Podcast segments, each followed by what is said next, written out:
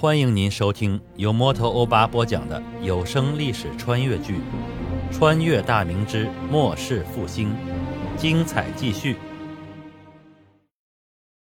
作为二房的主事之人，陈其帆当然要参与会议，更别说这事儿与他有直接的关联。当听完组长读完兄弟的来信，看着往日刁难指责他的那些人复杂无比的神情，陈其帆真想痛痛快快的纵声大笑一场，然后用拳头将这些小人的嘴脸砸烂。陈氏族长陈逢如读完来信之后，扫了一眼在座的诸人，心中暗叹：早知今日，何必当初啊！如果当初不是欺负二房中人，目下的场景应该是喜笑颜开、皆大欢喜的样子，这下都尴尬了。他微不可察地叹了一口气，道：“哎，大伙儿商议一下，派谁去御贤处相助于他？此次机会定要好好把握，这是我陈氏再次振兴的机会。玉璇乃我陈氏之璧，也是我陈氏之荣光。就算其身陷囹圄之时，老夫对其能东山再起也是深信不疑的。果然不出老夫所料啊，圣上慧眼天宇，终不使玉贤明珠蒙尘。”这是老天助我陈氏啊！在座诸位心中暗自鄙夷。虽然我们的确是有点对不住二房，两年来对其刻薄至深，可取消二房月历前，不是你也同意的吗？这回又出来装大尾巴狼了。三房的陈其深站起身来：“啊，族叔，我有一言。老七有话尽管说，只要有利于我陈氏就行。”族长的言外之意就是不要再挑起事端。平日里就你小子欺压二房最厉害。”陈其深说道，“玉玄兄长信中言明，要我陈家所派之人必须有能力。我乃举人出身，又曾任过广昌主簿一职，自认对官场之道知之甚深。要是我去玉玄兄长之处，定会使我兄长如虎添翼，做出一番政绩，助我兄长仕途更进一步啊！”其他诸人心中都暗骂。当初不是你挑唆我等一起向族长施压，取消了二房的月例钱。要是陈其玉知道这是你所为，这辈子你也甭想再出事了。四房的陈其之站起来冷笑道：“七哥，莫忘了玉玄兄长信中还有一句，忠实可靠。敢问七哥，你自认忠实可靠吗？玉玄兄长要是知道其入狱后某人的行为，难保不会做异样之想啊。小弟可奉劝一句。”七哥还是莫要自取其辱了。陈其深神情严肃地回道：“九弟，成大事者不拘小节。玉玄兄长昔日贵为五省总督，今日亦是一地巡抚，其胸怀之宽广，度量之扩大，岂是我等能比的吗？我的能力自不必说，论忠实可靠，我就算有不当之处，也是出于对我陈氏一族的关切之情。此次我毛遂自荐。”也是为了陈家未来之发展着想。待玉玄兄长再登高位之时，将我等擢拔为县府主官，我陈家岂不是又多了一条门路吗？陈其之听了，气得满脸通红，一屁股坐下，气哼哼的转头向了一边，不再看陈其深一眼。对这种厚颜无耻的小人，他一向看不惯。三房欺压二房之事，也是令他痛恨无比，但也不能公然翻脸，只能暗中帮助二房一家。偷偷送一些米面油菜之类的物资，生怕那位七旬的婶娘受到委屈。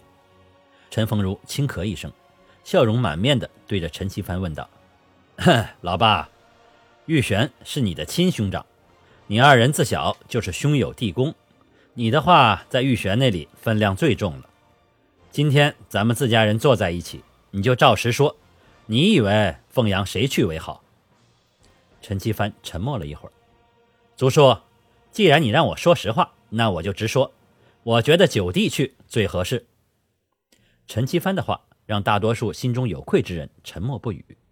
虽然他们最想听到的是陈其帆口中能说出自己或者至亲的名字，但如果被族中遣去凤阳，陈其帆给陈其玉修书一封，把两年多来家族中对二房的种种苛待言明。陈其玉闻听家人受到如此待遇，肯定是将人赶回。就算让外界所知，别人也不会指责他对族人无情。毕竟有些人确实过分了。陈其深从座位上跳了起来，冲着陈其实，冲着陈其帆拱手作揖：“八弟，往日种种都是七哥之错，七哥在这里给你赔不是了。待会儿我还要去给沈娘赔罪磕头，毕竟咱们是一个祖宗，都是至亲之人。前番只是兄弟们闹别扭而已，哥哥我是真的知道错了。八弟，你就给哥哥我一个改正的机会，好不好？陈其帆低头不语，陈其深又转过身，冲着陈丰儒作揖道：“族叔，毕竟您是族长，您不能眼看着我一名举人后半生蹉跎度日吧？咱们陈家多出一个官身，将来的路就会多宽广一些，子孙后代也会多一份福德。还是您给八弟说说吧。三哥那里，等我去了，自会大礼赔行的。”陈丰儒手捋着胡须思忖起来。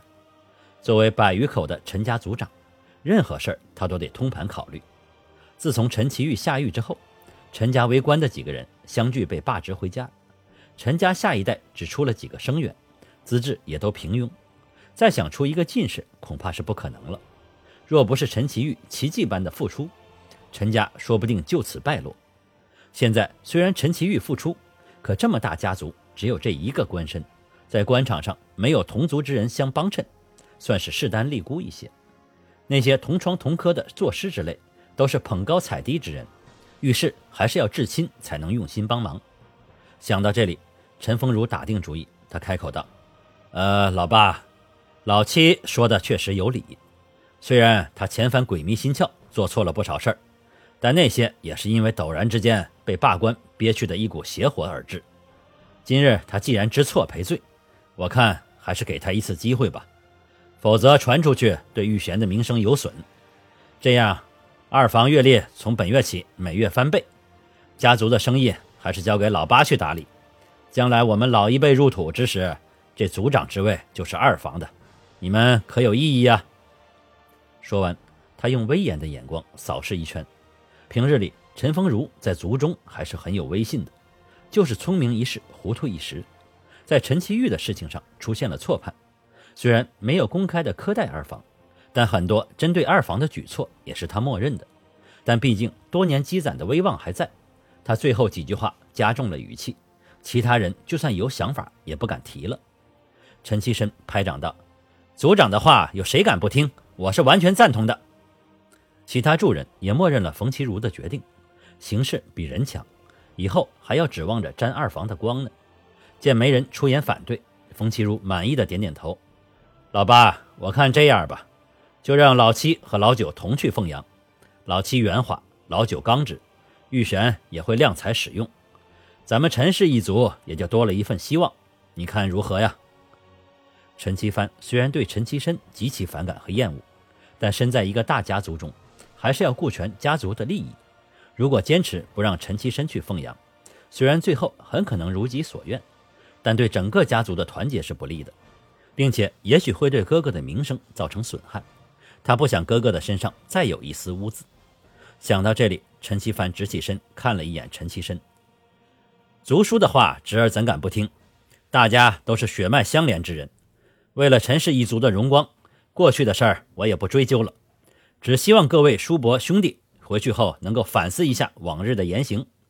我们都是至亲之人，遇事不是共同担当，而是埋怨躲避。甚至用一些小手段泄愤，这是一家人应该做出的事儿吗？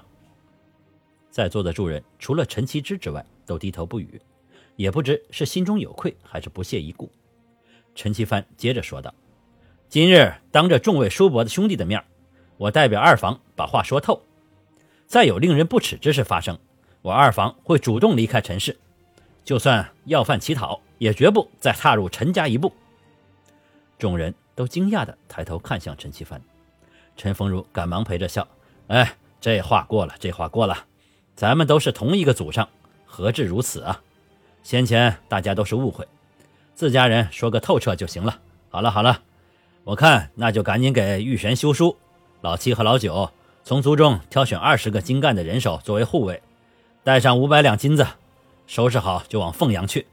这世道不太平，路上切记小心谨慎啊！”那就这样吧啊！